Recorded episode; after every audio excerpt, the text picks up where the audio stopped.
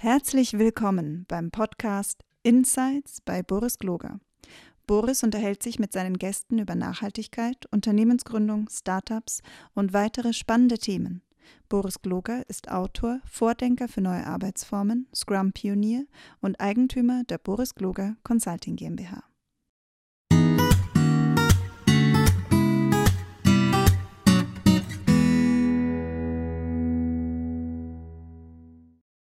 Hallo und herzlich willkommen. Schön, dass ihr wieder dabei seid bei meiner kleinen Podcast-Reihe, in der ich mir interessante Menschen aus der Wirtschaft einlade, mal aus Agilität, mal aus Sustainability. Und heute kommt das große Thema Mobilität an den Start. Ich habe mir den Marcel Sonntag und den Christian Koch dazu eingeladen.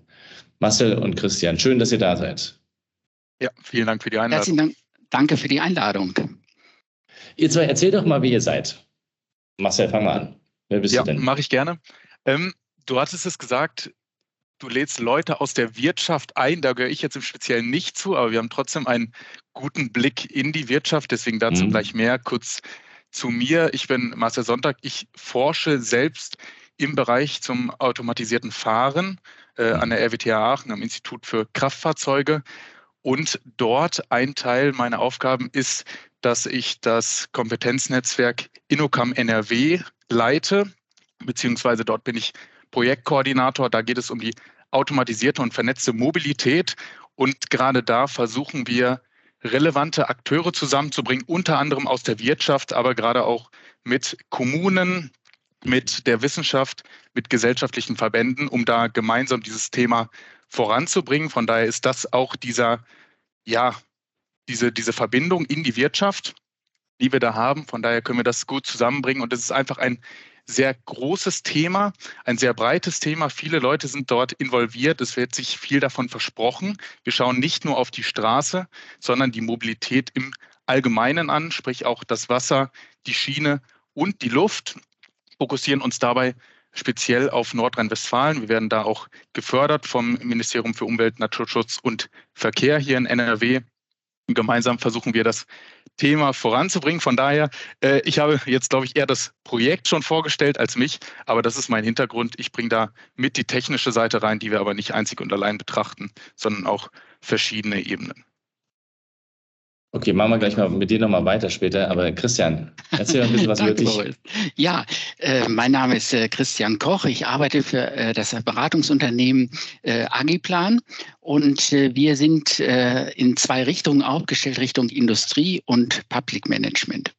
Und ähm, das Projekt ähm, ist ja 2020 gestartet worden, Inocam NRW. Und da hat man mich äh, gefragt, ob ich nicht äh, gerne an diesem Projekt mitwirken kann. Da ist eben ein gewisser Bezug äh, stark natürlich zur Industrie, aber eben auch ähm, ja zu den Institutionen der öffentlichen Hand. Und dann habe ich gerne zugesagt und das machen Marcel und ich jetzt schon einige Zeit zusammen und ergänzen uns da sehr gut. Und das ist äh, spannend, das Thema. Ähm, ja, soweit äh, zu meiner Person, wie ich in dieses Projekt gekommen bin. Und wir haben dann natürlich, vielleicht kann ich das noch ergänzen, äh, natürlich hat man äh, schon immer etwas davon gehört und äh, automatisiertes Fahren, das steht ja so überall. Aber wie Marcel das schon so angedeutet hat, äh, ja, da steckt viel mehr dahinter und wir sind dabei, das oder ja, das so doch immer weiter aufzubrechen und dann natürlich für viele äh, unserer äh, Institutionen und Follower auch handhabbarer zu machen. Das nur so zu Beginn. Super, vielen Dank. Marcel, erzähl noch mal zwei, zwei Sätze zu dir. Warum interessiert dich das Thema? Also ich meine, was, was treibt dich so mit Leidenschaft dahin? Was macht das mit dir? Ja, also ich habe auch Maschinenbau studiert und Fahrzeugtechnik. Also da hatte ich schon immer einen, einen Fable für diese sehr technischen Themen. Und gerade aus, aus ganz persönlicher Motivation ist das Thema der Automatisierung natürlich extrem wichtig gerade, aber auch extrem herausfordernd. Da wird in, in viele Richtungen geforscht, auf vielen Ebenen. Und das treibt einen natürlich schon an, weil gerade da kann man jetzt natürlich sehr große Hübe erreichen. Ne, es geht nicht darum, ein paar Gramm an der einen oder anderen Stelle zu sparen, was natürlich auch sehr wichtig ist. Aber hier können wirklich ganz neue Konzepte mit ganz neuen technischen Möglichkeiten realisiert werden. Und das fand ich für mich sehr, sehr spannend, weil man kann zum einen tief auch in technische Details gehen, aber genau so, wie wir jetzt hier mit Innocam zum Beispiel arbeiten, eher auf dieser übergeordneten Ebene sinnvolle Anwendungsfälle finden, sinnvolle Konzepte. Man kann wirklich ganz neu denken durch die Automatisierung in ganz neuen Gefäßen, wenn wir zum Beispiel an die Schiene oder an die Straße denken. Und das ist schon was, was mich da sehr reizt und wo es natürlich viele Herausforderungen gibt. Und ich denke, als Ingenieur nimmt man sowas immer gerne an. Okay. Erzähl doch mal so ein bisschen, ähm, welche Fantasien entstehen denn da? Also, weil, also naiv wie ich bin, ja, sage ich jetzt einfach mal, na gut, automatisiertes Fahren fährt halt der Tesla dann von allein. So. Aber ich glaube, es ist mehr, oder? Also da geht, da geht mehr. Ja, also vielleicht nehme ich das gerne mal auf, auch aus, aus dieser wissenschaftlichen Sicht, weil das ist ja gerade etwas bei so ganz neuen Konzepten, wo gerade wissenschaftliche Projekte immer gerne ansetzen. So Dinge, wo man vielleicht noch nicht direkt diesen Business Case äh, sieht, weil es erstmal die, diese allgemeine Funktionalität zu beweisen gibt. gibt. Und ein Projekt, ähm, womit wir sehr gerne kooperieren, ist das Monocap OWL, weil gerade da diese neuen Möglichkeiten extrem gut aufgegriffen werden. Und zwar geht es bei dem Projekt darum, dass eine ähm, automatisierte, ja, ich nenne es mal Einschienenbahn entwickelt wird, die praktisch auf, auf einem einzelnen Gleis fährt und dadurch wird ermöglicht, auf einer einzelnen Schiene in beide Richtungen zu fahren. Ja. So, und damit können dann zum Beispiel ländliche Räume gut angeboten, äh, gebunden werden, indem neue äh, ja, Gebiete erschlossen werden durch bereits vorhandenes Gleiswerk, das zum Beispiel äh, für den Güterverkehr genutzt wurde. Und anstatt jetzt in diesen typischen Gefäßen beim Zug von 200 oder 400 Meter Länge zu denken, die natürlich auf dem Land weniger wirtschaftlich betreibbar sind, kann man jetzt in ganz kleinen Gefäßen denken, weil man keinen Fahrer mehr braucht mhm. oder keinen kein, äh, Zugführer mehr, sondern kann da ansetzen und dann eine ganz hohe Taktzahl ermöglichen, On-Demand-Verkehre in beide Richtungen und müsste nicht mal zu viel an der Infrastruktur ändern. Und das ist so ein schönes Beispiel, wo das, also wo das ansetzt. Wo es auch nur, dass ich es richtig verstanden Du nimmst quasi Gleise, die da rumliegen. Auf der einen Seite fährt das eine Ding und auf der anderen Seite fährt das andere Teil. Richtig. Aha, okay. Das cool. ist das Konzept. Und es gibt viel Gleisanlagen, die stillgelegt sind, gerade in so ländlichen Regionen. Und das ist nur, nur ein Beispiel. Und man sieht das auch bei anderen Themen, ähm, zum Beispiel in der Luftfahrt. Man denkt da viel, was, was ja auch sehr medienwirksam da getrieben wird durch auch Startups und so weiter, an Flugtaxis.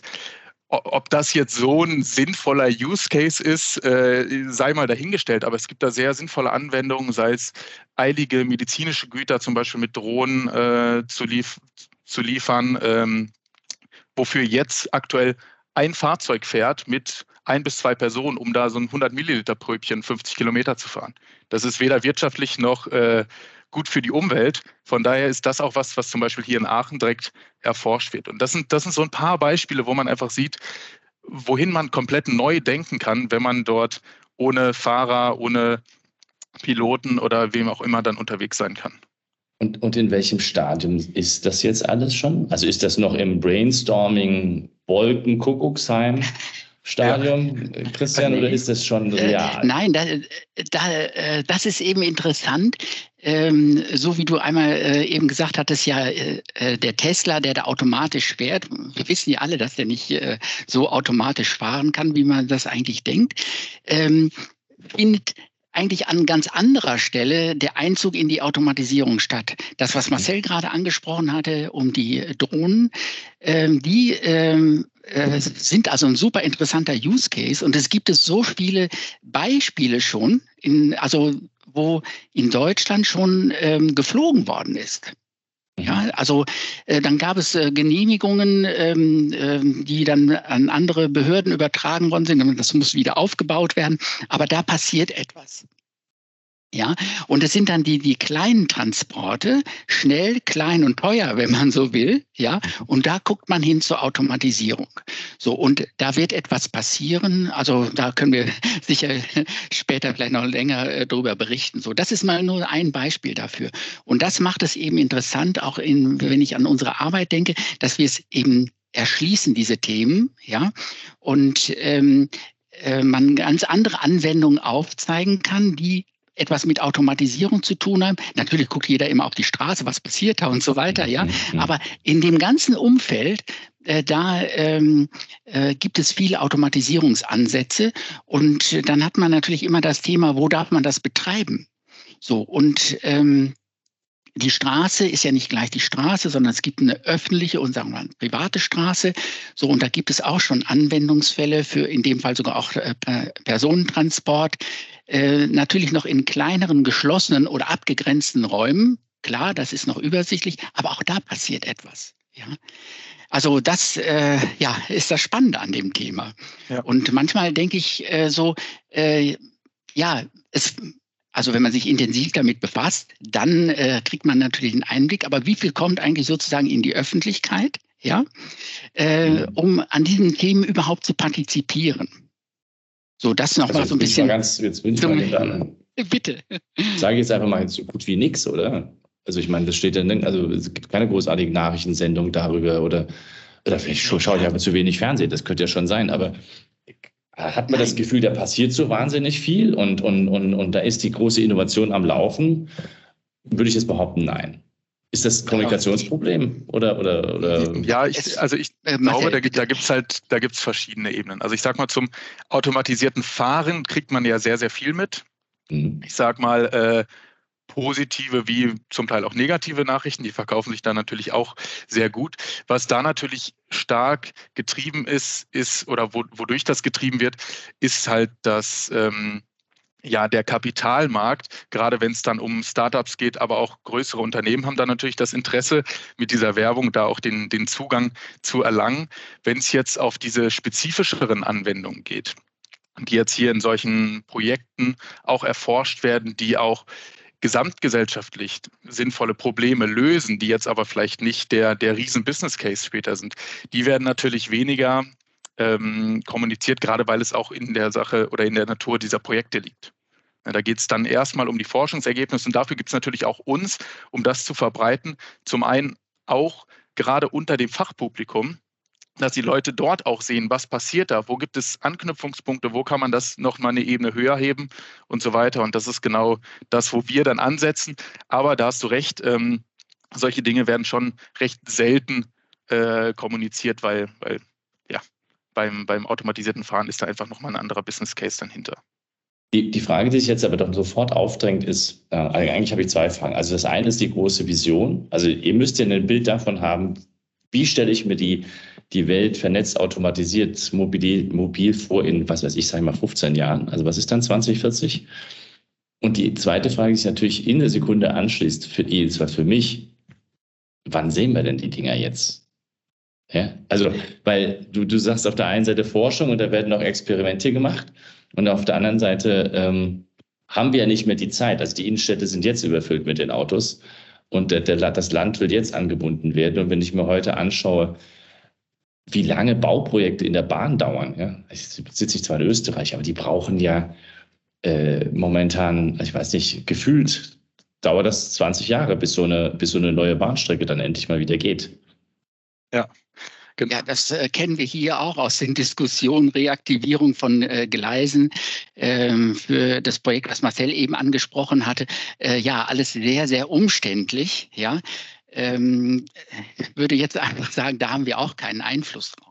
Ja? Mhm. Das sind einfach äh, Strukturen, die auch irgendwo zum Teil natürlich ihre Berechtigung haben. Das muss man auch sehen. Das ist immer sehr schnell gesagt, ja, das ist äh, alles ganz äh, langsam, das muss viel, viel schneller gehen. Ja, wie viel schneller gehen? Da steckt natürlich auch immer ein äh, Maß an äh, Sicherheit dahinter, an Verkehrsinfrastruktur. Also sind viele Dinge zu berücksichtigen.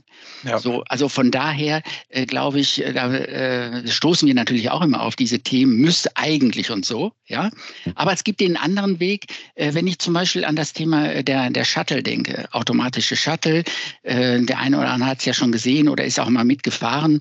Ähm, da ist eigentlich Folgendes passiert, da hat man die beispielsweise langsam, also die langsam fahrenden Fahrzeuge in den Verkehr gestellt äh, maximal 16 Kilometer oder vielleicht auch 18 Kilometer pro Stunde. Alle regen sich darüber auf. Sagen, auf der einen, die da drin sitzen, die finden das ja vielleicht noch nett. Und wenn sie irgendwo in so einer Fußgängerzone fahren, ist es vielleicht auch noch in Ordnung. Aber sobald die wirklich die Straße erreichen, wird es schwierig. Da ist man viel zu früh losgegangen, hat natürlich Erkenntnisse gewonnen. Ja, aber jetzt äh, geht es in die nächste Generation, dass also beispielsweise hier äh, Benteler mit äh, ihrem neuen Unternehmen Holon einen Shuttle an den Start bringt. So, und das dauert natürlich auch noch. Der wird jetzt im Januar wird er vorgestellt, Anfang Januar auf der CES. Und äh, dann vergehen auch noch äh, zwei Jahre, ja, aber da wird etwas passieren und das kommt. Ja, und man sieht jetzt auch schon zwischen der ersten Stufe und der zweiten Stufe, was alles bedacht worden ist. Da wird etwas passieren. Dann fährt aber immer noch kein automatisches Auto. Ja, aber das ist dann eben ein Shuttle in bestimmten Bereichen. Und so da, auf diese Weise werden die Menschen natürlich da Zugang äh, finden. Und wenn die auf dem Markt sind, dann ähm, setzen sich natürlich sicherlich auch im Vorfeld schon, aber dann wird es für die äh, Verkehrsunternehmen natürlich interessant, ja, und die werden sicherlich auch unter Druck geraten, weil da plötzlich äh, solche Shuttle fahren können und wo sie auch über ihre eigenen Geschäftsmodelle nachdenken müssen, ja, ein ein großer Lehrerbus gegen, weiß ich nicht, fünf kleine Shuttle, ja, äh, die sich mhm. bewegen können, aber es ja, es braucht Zeit. das ja. ist so ein bisschen das Thema. Vielleicht, um auch noch eine, eine, weitere lange Antwort zu dieser kurzen Frage zu geben, äh, die das aber vielleicht, vielleicht an der einen oder anderen Stelle noch präzisiert. Ich meine, wenn wir davon reden, wann werden wir das sehen?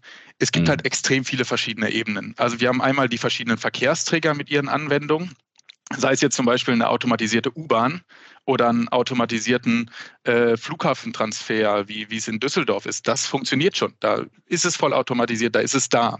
Bei anderen Punkten, wie sei es jetzt der Drohnentransport, da steht man kurz davor. Da werden wirklich auch gerade schon, schon Anwendungen äh, mit gestartet. Die Gesetzgebung ist jetzt auch langsam so weit, dass das funktioniert. Wenn man jetzt auf der Straße ist, da gibt es auch verschiedene Grade der Automatisierung. Einige haben das sicherlich mitbekommen, dass äh, Mercedes-Benz jetzt auch das erste Level-3-System zugelassen hat. Da spricht man mal wirklich von automatisierten Fahren, wo der Fahrer auch die Verantwortung abgibt und sich von der Fahraufgabe abwenden darf. Das heißt, das gibt es jetzt auch schon im, im Verkehr. Aktuell Use Case eingeschränkt äh, ist natürlich nur bis 60 km/h auf Autobahnen. Also es ist dann so ein, so ein Staupilot. Ähm, wirkt erstmal wie jetzt eine, eine, ein sehr kleiner Schritt, aber was diese, diese ganze Zulassung und so weiter angeht, ist es natürlich ein großer Schritt und darauf kann man aufbauen. Darauf kann man aufbauen, Daten sammeln, dann die, die äh, Geschwindigkeitsbereiche erhöhen und da kann man in, in kürzerer Zeit sicherlich schon, äh, so, sofern man sich das natürlich dann, dann leisten kann, auch automatisiert auf den Straßen fahren. Dass wir aber in einer Stadt vollkommen automatisiert fahren und ich bestelle mir irgendein äh, Shuttle äh, on Demand möchte von Punkt A nach Punkt B. Das wird sicherlich noch dauern, weil die Stadt einfach viel schlechter strukturierbar ist jetzt aus der wissenschaftlichen Sicht und mhm. die Situationen viel schlechter strukturierbar sind, die dort auftauchen können, sodass die Absicherung und die, die Entwicklung der Systeme natürlich viel schwieriger ist, sodass wir das erst ich sage es mal so schwammig, wie es ist, in einigen Jahren sehen werden. Also sicherlich nicht in den nächsten fünf Jahren, auch wenn es da einige Pilotanwendungen gibt, aber in der Breite auf jeden Fall nicht. Was muss denn eigentlich in den Städten passieren, damit das überhaupt geht?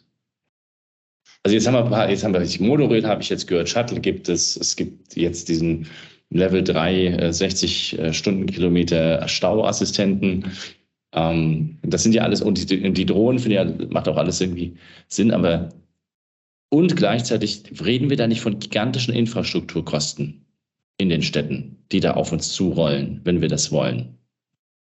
Ja, also da gibt es verschiedene Ansätze und das ist gerade auch so ein Punkt, dem, dem wir uns als Forschung stellen müssen. Wie viel Infrastruktur brauchen wir tatsächlich für die einzelnen Fahrzeuge? Das ist eine, eine, große Frage, da kann ich jetzt schon mal den Spoiler geben. Da werden wir jetzt auch nicht die, die Antwort drauf geben, sondern es gibt halt, ich sag mal, zwei extremer. Es gibt einmal, ähm, dass die Fahrzeuge alles vollständig autonom lösen, dass sie da komplett, ich sag mal, auf sich allein gestellt sind und mit der, ihrer eigenen Sensorik äh, alles regeln. Auf der anderen Seite gibt es den, den Ansatz, äh, zumindest die, die Theorie, dass auch alles von extern gesteuert werden kann, von der externen Sensorik. Solche Anwendungen gibt es zum Beispiel auch in ja, Konzepten für automatisierte Parkhäuser. Dass dort die, die Sensorik an der Infrastruktur angebracht ist und entsprechend dort auch alles eingesehen werden kann. Der Sweet Spot wird irgendwo dazwischen liegen, weil ich meine, wir kennen das jetzt auch schon. Es gibt bestimmte Situationen, die auch für uns jetzt schon im äh, Straßenverkehr so sehr unübersichtlich sind. Ähm, es gibt T-Kreuzungen, wo es jetzt schon zum Beispiel Spiegel gibt. Ich vermute, dass ein automatisiertes Fahrzeug damit große Schwierigkeiten haben wird. Und um dort die, die Effizienz, vielleicht auch die Sicherheit zu steigern, könnte da eine zusätzliche Infrastruktursensorik wichtig sein. Ähm, ja. Wo das genau ist, das, das gilt es zu analysieren. Vermutlich ist das nicht an so vielen Stellen erforderlich weil ja vieles auch durch die Lichtsignalanlagen eindeutig geregelt ist. Aber wenn wir da sind, kann es vorteilhaft sein, dass die Lichtsignalanlagen kommunizieren mit den Fahrzeugen. Zum einen, um da noch eine gewisse Redundanz zu liefern, aber vor allem, um auch zusätzliche Informationen zu liefern. Sei es jetzt zum Beispiel die äh, Vorhersage des, des Signals, dass das Fahrzeug frühzeitig reagieren kann und dadurch viel effizienter unterwegs ist. Dadurch kann man jetzt schon gewisse äh, ja, Vorteile sich mitziehen. Von daher äh, müssen diese ganzen Details erforscht werden, weiter der, der Nutzen vor allem analysiert werden und die, die Kosten natürlich dem gegenübergestellt werden. Und ich denke, da gibt es wirklich sinnvolle Anwendungen, wie an, an besonders belebten Kreuzungen, dass man das dort äh, zusätzlich installiert, ohne dass da jetzt die Riesenkosten auf, auf, auf einen zukommen. Hm.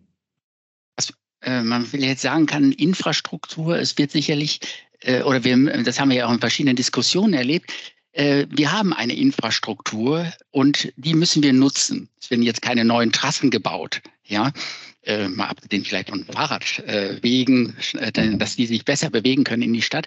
Aber die, die Straße als solche muss genutzt werden. Und wir haben natürlich auch einen Punkt, wir haben ja über, ja, auch so eine Zahl, ähm, über lange Zeit natürlich auch den gemischten Verkehr. Wir haben ja noch konventionelle Fahrzeuge, wir haben äh, automatisierte Fahrzeuge, teilautomatisierte Fahrzeuge und das muss alles äh, zusammenspielen. Und das äh, macht es natürlich äh, sehr komplex. Auf der anderen Seite wird ja auch jedes Jahr wiederum in Infrastruktur äh, äh, investiert. So, das ist äh, klar, Sie hatten es getan, das ist eine Riesensumme natürlich, aber ähm, wir reden ja hier auch über Zeiträume von 10, 20 Jahren, bis äh, hier ähm, ja eine Infrastruktur weiter angepasst worden ist. Und es gibt ein, äh, ein Projekt in Wiesbaden. Äh, dort ähm, hat man die Ampeln beispielsweise komplett umgerüstet also, so dass es dann, äh, die Ampeln erkennen sozusagen, was an äh, Verkehr dort ist. Man hat äh, einen großen Rechner geschaffen, also alle Informationen äh, werden dort zusammengezogen und man ist jetzt dabei, sozusagen die DNA der Stadt festzustellen. Also mit äh, Fahrzeugen, die in die Stadt fahren, Fahr äh, Fahrzeugen, die dann eben tagsüber sich bewegen, abends wieder rausfahren, um das alles dynamisch zu steuern. Und äh, das ist ein Riesenprojekt und es läuft. Also man ist in der, äh, äh, ja, äh, in der Praxiserprobung, so muss man sagen. Äh, aber da sieht man, wo die Reise hingehen kann. Ja, bis dahin, dass man sogar sagen kann, äh, wir haben zu viele Autos in der Stadt, wir machen zu, weil man jetzt über alle Fahrzeuge im Prinzip Bescheid weiß. Also in diese Richtung gehen, diese Themen. Aber klar, wenn man sich das anschaut, Deutschland ist groß, eine Stadt. Und ja. ähm, aber es gibt auf alle Fälle, glaube ich, äh, mit diesen Maßnahmen gibt es, werden Linien aufgemacht, ähm, sodass also für diejenigen, die für die Infrastruktur verantwortlich sind, eben Leitlinien entwickelt werden. Das muss ergänzt werden, äh, sodass man eben sich in, äh, ja, in einem Prozess, in einer langen Phase befindet. Ja. So, so äh, muss man das einordnen. Ihr habt ja da tiefere Einblicke, wie, ich meine, da, da reden wir wirklich ja von, von Experimenten. Also wir reden ja eigentlich von ganz vielen Experimenten. Wir wissen ja nicht, also Wiesbaden finde ich ein schönes Beispiel, ist meine Heimatstadt. Also finde ich cool, war der erste Oberleitungsbus und so vor Jahren, von, von ach, da war ich schon ein kleines Kind. Aber die, die, und da haben sie es wieder abgebaut. Aber die Frage ist doch, ähm, also wir müssen ganz viele Experimente starten. Ja, und wahrscheinlich, und, und die Frage ist ja, ist unsere, die Art und Weise, wie wir darüber nachdenken, überhaupt dazu geschaffen? Also theoretisch müsste man ja ausprobieren, in der einen Stadt machen wir das jetzt so, wie, das, wie du es gerade von Wiesbaden beschrieben hast. In der nächsten Stadt machen wir, was weiß ich, teilen wir einen, einen Planquadrat X ab und lassen die Autos mal da drin fahren. In der nächsten Stadt lassen wir die, die Drohnen fahren. Gibt es denn so einen Masterplan? Also hat sich, denkt sich da irgendeiner was aus und sagt, oder gibt es überhaupt einen Überblick? Und, und gibt es sowas wie eine, wie eine, äh, wie eine Sicht nach China, wo, man, wo die, was die machen und die, die Amis da auf ihrem One-to-One zwischen in Palo Alto?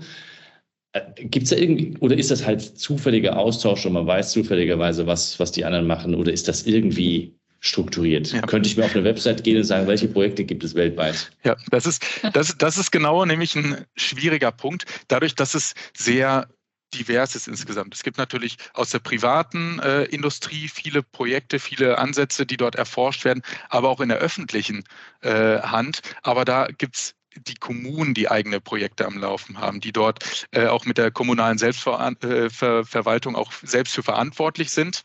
Dann gibt es auf Länderebene Initiativen und auf Bundesebene. Und gerade das ist ein sehr, sehr wichtiger Punkt unserer Arbeit, dass wir genau versuchen, dass man nicht überall irgendwelche Splitterprojekte hat, die im Zweifel auch, auch das Gleiche machen. Das, das kommt natürlich auch mal vor, ist zum Teil auch sinnvoll, um es abzugleichen.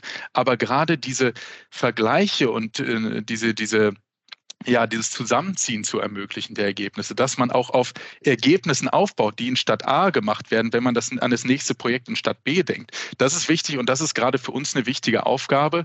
Und ähm, da haben wir zum einen für äh, Nordrhein-Westfalen einen äh, Kompetenzatlas, den wir da aufbauen, wo auch Akteure und Projekte drin sind, die wir da ähm, verorten in Nordrhein-Westfalen, um da mal eine Überblick, äh, einen Überblick zu bekommen. Der ist noch im Aufbau, aber wir versuchen genau über einzelne Projektberichte, über Veranstaltungen und, und, und darauf aufmerksam zu machen, was es denn wirklich da draußen gibt, weil es wissen wirklich viele nicht. Und sobald die Leute das wissen, können die von sich aus das dann auch mit koordinieren, darauf neue Projekte ansetzen und so weiter. Ähm, von oben wird das natürlich auch aus verschiedenen Richtungen, sage ich mal, koordiniert. Aber da haben ja auch verschiedene Ministerien eigene äh, Ziele konkret. Da geht es eher dann um die Wirtschaftsförderung dahinter, geht es um, um die reine Wissenschaft und so, sodass es auch sehr komplex ist, äh, sodass dass es da jetzt nicht den einen, die eine Person gibt, die da total den Hut auf hätte und alles, alles genau koordiniert. Äh, dafür ist es einfach zu komplex. Und gerade deswegen gibt es Initiativen wie uns, die genau das, das versuchen zusammenzuziehen. Mit wie viel, mit wie viel Power arbeitet denn so eine Initiative? Also rede ich jetzt von Hundertschaften Menschen, die sich damit beschäftigen oder wie, wie, wie muss ich mir das vorstellen von außen? Also wenn, äh, wenn du das auf uns beziehst, dann sind wir äh, fünf Personen, die das für im, im Kernland, also Kernland Nordrhein-Westfalen, das ist ja, so. Ja, einige Leute behaupten, das wäre das Kernland Deutschlands. Ja, genau. Ja, ja so weit würde ich jetzt nicht gehen. aber nein, aber das ist also unser Wirkungskreis hauptsächlich. Wobei wir haben natürlich auch äh, darüber hinaus äh, eine ganze Reihe Kontakte und so weiter. Also da sind wir mit fünf Personen unterwegs und haben das äh, über äh, ja, drei Jahre machen wir das jetzt schon. Und äh, das Projekt soll auch äh, verlängert werden. Das ist in Diskussion, weil natürlich auch erkannt wird, ja, äh, das ist ja ein, das, das Thema als solches ist nicht abgeschlossen, sondern äh, wie es ja schon mehrfach angeklungen ist, äh, das ist ein, ein Prozess, das geht über Jahre, wenn nicht Jahrzehnte, um das weiterzuentwickeln. So, wenn man das jetzt etwas allgemeiner sieht äh, und guckt jetzt mal auf Deutschland, wer sich mit dem Thema befasst und wie viele Institutionen, Netzwerke es gibt, das ist natürlich schon beträchtlich, dass also viele Menschen äh, sich in, in also in in der Wissenschaft, in der öffentlichen Hand, in den, ähm, in den Unternehmen schon damit beschäftigen und an dem Thema arbeiten. Also da äh, kann ich jetzt keine Zahl schätzen, aber das sind viele. Das ist wirklich äh, ein, äh, beachtenswert, muss man sagen. Ja. Und manchmal denkt man natürlich auch, ja, äh, so die, dieser Plan, wo ist dieser Plan? Ja, mhm.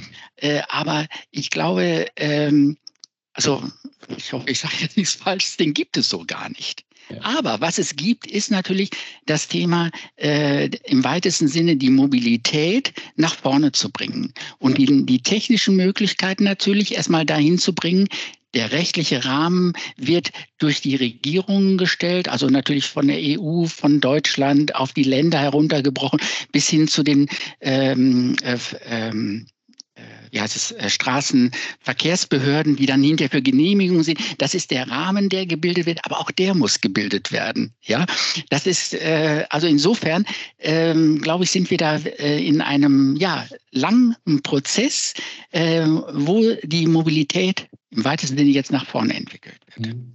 Gibt es da irgendeine Plattform, auf der ihr alles miteinander teilt und austauscht, länderübergreifend oder sagen wir mal bundesländerübergreifend oder Nein. Weißt du, was ich Man muss sie wissen. Was ich meine? Also. Ja, nein, das äh, gibt immer nur, äh, das ist das, wo wir natürlich auch drauf gestoßen sind. Es gibt immer nur Teillösungen. Die werden auch besser, also immer etwas umfassender, ja.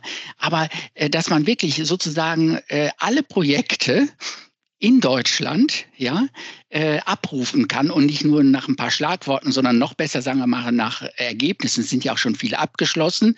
Äh, es kommen neue dazu. So etwas gibt es nicht. Okay, da muss ich euch mal vielleicht, äh, habe gerade ein Tool kennengelernt, mit dem ihr das vielleicht machen könnt. Das schicke euch beim, schicke euch dazu mal eine Information. Ähm, letzte Frage, die ich noch habe, äh, weil das interessiert mich jetzt schon. Wir haben jetzt über Deutschland gesprochen und was so ein bisschen in der, äh, vielleicht auch in der EU schon passiert, also dass da viel los ist. Von den USA weiß ich, weil ich vor ein paar Jahren mal in Silicon Valley war und mir das angeschaut habe, da geht richtig der Punk ab. Da ist ein Startup nach dem anderen. Ja, ob das Google ist, ob das äh, Uber ist, ob das Apple ist, ähm, Drohnen, da gibt es sogar, ich habe äh, das ähm, ähm, ähm, hier Stanford hat sogar gerade eine, eine, eine, Reihe, Mobilitätsreihe, wo sie erklärt haben, da reden sie jetzt gerade über autonome Flugzeuge, weil das elektrische, ne, Electric Flight Vehicles und was weiß ich nicht alles. Ähm, habt, ihr, habt ihr ein Gefühl davon, wie das jetzt gelagert ist von der Invest oder, oder, der, oder dem Investment oder der Aktivitäten? Also ja, wird es so sein, dass wir zwar hier was in Deutschland machen und haben da auch unsere netten Projekte wie in Wiesbaden. Mhm. Und am Ende des Tages spielt es eigentlich gar keine Rolle, weil uns die, äh, die Großen, äh, die USA und die Chinesen in Wahrheit durch die Infrastruktur erklären werden, wie es dann doch wieder geht. Versteht ihr, ja, was ich meine? Also, ja, ja, also ich, ich glaube, ich, ich wage mich mal an diese Frage ran. Also, was da natürlich ein großer Faktor ist, ähm, ist, glaube ich, auch so diese, diese, ja, Art, wie man in den verschiedenen Ländern kommuniziert. Also ich glaube, in, in Deutschland ist man da deutlich zurückhaltender. Ähm, auf der amerikanischen Seite zum Beispiel, gerade bei den Startups, da wird natürlich extrem viel promoted, was sie machen. Man findet da ständig Videos, wie irgendwelche Leute dann ihre erste autonome Fahrt oder autonome Fahrt dort haben, äh, wie, wie toll das alles funktioniert was dort im Hintergrund passiert, sieht man natürlich selten an. Dass dann zwei Leute noch online äh, alles überwachen, äh, während die Fahrzeuge da, da fahren oder sowas, das, das weiß man dann zum Beispiel nicht. Oder dass zum Beispiel Tesla, man, man denkt immer, ah, die fahren automatisiert. Fahren sie nicht, die fahren assistiert. Das ist, das ist Level 2 Automatisierung, das, was man jetzt hier in anderen Fahrzeugen auch bekommt. Ich denke, da machen sie manche Sachen gut, manche Sachen schlecht. Aber Mercedes-Benz hat jetzt das automatisierte Fahren zugelassen gekriegt, Level 3. Ne? Obwohl man von, von Tesla da deutlich mehr irgendwo mitbekommt. Und das ist sicherlich da ein Sinnbild, warum man auch diese Aktivitäten in Deutschland nicht unterschätzen sollte. Ich meine, diese, diese Forschungsseite oder die öffentliche Forschung ist natürlich eine Sicht. Da werden auch ja sehr in die Zukunft gerichtete Aspekte äh, untersucht, aber gerade auch bei den Unternehmen. Da wird ja extrem viel, da werden ja Milliarden auch hier in Deutschland investiert, um das automatisierte Fahren dort zu ermöglichen, bei Zulieferern wie bei OEMs, da arbeiten wirklich sehr, sehr viele dran, ähm, sodass auch dort viel passiert. Der Zugang zum Kapitalmarkt ist hier natürlich etwas anders als dann äh, in, in Amerika zum Beispiel bei, bei größeren Tech-Konzernen, weil die es auch anders vermarkten, anders verkaufen und man da sicherlich auch äh, aus Investorensicht irgendwie mehr Potenzial sieht. Aber ich glaube gar nicht, dass es, dass es so viel größer ist. Ich glaube, wenn man dann wirklich auf dem Papier es sieht, äh, sind wir da mindestens genauso weit. Ähm, auch wenn man nach China rüberschaut, die haben sicherlich andere Möglichkeiten. Mhm. Ähm, dadurch, dass es natürlich da auch ein anderes System ist, seien es jetzt Infrastrukturmaßnahmen umzusetzen oder halt auch die, die Fahrzeuge so mal auf die Straße zu bringen. Hier wird ja sicherlich, ist da auch sehr viel Bürokratie aus Sicherheitsgründen hinter. Das muss man ja auch ganz klar sagen. Und gerade hier in Deutschland möchte man nicht äh, vorschnell mit einer Technologie auf die Straße kommen, die nachher Leute gefährdet und nachher auch dem der gesamten Technologie und den, den gesamten Konzepten schadet. Von daher, äh, lange Antwort, das, da druckt sich natürlich etwas rum, aber es ist so, dass wir sicherlich mithalten können, aber es wird einfach ganz anders kommuniziert und ich glaube, am Ende wird man sehen, wer sich da am stärksten durchsetzt. Es werden, werden viele Akteure sein mit okay. gewissen Anwendungen, aber man, man kann auch gerne hier nach Deutschland schauen, hier passiert auch wirklich sehr, sehr viel. Jetzt darf man ja Wissenschaftler und, ähm, und, und, und, und, und ähm, Leute, die so ein bisschen eher in Kommissionen stecken, so wie ihr, ja nicht unbedingt immer so nach den Visionen fragen, weil man könnte ja alles falsch sein, nicht? Also, das haben wir jetzt gelernt. Man weiß ja nicht, wo es, wo es Aber ihr müsst ja eine persönliche Idee davon haben, wo das hingeht. Und irgendein Bild. Wie sieht die Zukunft in der Mobilität für euch aus in zehn Jahren? Auf was werden wir uns einstellen? Vielleicht, vielleicht doch nicht. Ja. Also wir werden, ist ja, ist ja, ist ja, kann ja sein, dass es dann doch ganz anders kommt. Aber was, was werden wir, glaubt ihr, in 10 oder 15 Jahren tatsächlich auf den Straßen sehen? Oder von mir auf, den, auf, auf, der, auf der Schiene, ne? im ländlichen ja. Raum. Was, was wird da sein? Also ich könnte mir äh, vorstellen, dass äh, der, der öffentliche Nahverkehr ähm, sehr stark davon profitieren kann ähm, eben mit individuelleren Angeboten, ähm, Shuttle, die sich bewegen werden. Äh, damit werden natürlich auch Städte entlastet. Ja, dass also dort der, der Individualverkehr abnehmen kann, das wird ein großes äh, Thema sein. Äh, da äh, setzt natürlich auch bei den, bei den Menschen voraus, dass sie sich äh, über ihr eigenes Mobilitätsverhalten auch mehr Gedanken machen, klar. Aber ähm, dann kann das an der Stelle sehr erfolgreich werden. Ähm, das äh, kann man spüren, da wird äh, auch ähm, dran gearbeitet und das wäre eben auch der Bereich, wo viele Menschen partizipieren können. Ja, äh, ich fahre automatisch, aber das Auto gehört mir nicht. Aber ich bin, kann da trotzdem von profitieren. Davon, ähm, oder das denke ich, wird ein, ein großes Thema sein in diese Richtung. Ja, ja, also ich glaube, ähnlich ist es bei mir auch weil wir, wir müssen da etwas vorsichtig sein, dass wir diese Automatisierung auch wirklich für, für Sinnvolles nutzen. Also ich sag mal, äh, Google oder Amazon, die ja auch äh, dort ähm, ja sehr aktiv sind in der, in der Entwicklung, die werden nicht das Ziel haben, die Mobilitätsprobleme der Stadt Wiesbaden zu lösen oder ähnliches. Die wollen da natürlich auch irgendwo verständlicherweise Geld mit verdienen. Das heißt, wenn es nachher nur viel komfortabler wird, alleine zu fahren und ach, wenn es mich selber fährt, ist mir egal, ob ich 15 Minuten länger im Stau sitze, ähm, dann haben wir, glaube ich, da viel Potenzial verfehlt. Und gerade unsere unser Ziel dieses Netzwerks ist es dann auch, genau diese sinnvollen Anwendungen zu promoten, die da sicherlich auch äh, Unterstützung brauchen, seien es jetzt automatisierte Shuttles, um dann auch den ÖPNV in Randzeiten attraktiv zu machen. Weil Klar, hier in Aachen ist es ganz schön. Tagsüber kann ich super mit dem Bus überall hinkommen. Irgendwie funktioniert das. Aber ich brauche trotzdem ein Auto. Weil zu manchen Zeiten passt es äh, nicht so gut.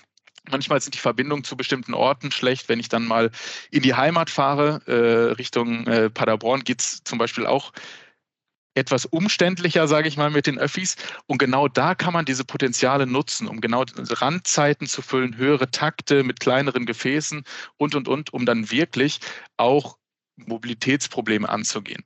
Äh, und nicht durch Verzicht, sondern wirklich weiterhin durch eine individuelle Mobilität, die aber genau darauf abgezielt oder darauf, darauf abzielt, dann auch die, die, ich sag mal, Lebensräume in der Stadt zu erhalten.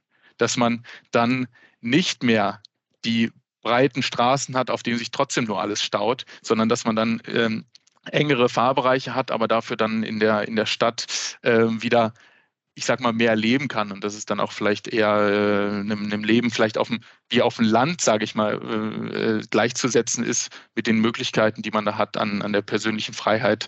Ähm, von daher ist das schon eine, eine Vision, die, glaube ich, auch viele unterstützen, auch in unserem Netzwerk, dass man damit wirklich Mobilitätsprobleme löst und nicht einfach noch komfortabler im eigenen Auto sitzt.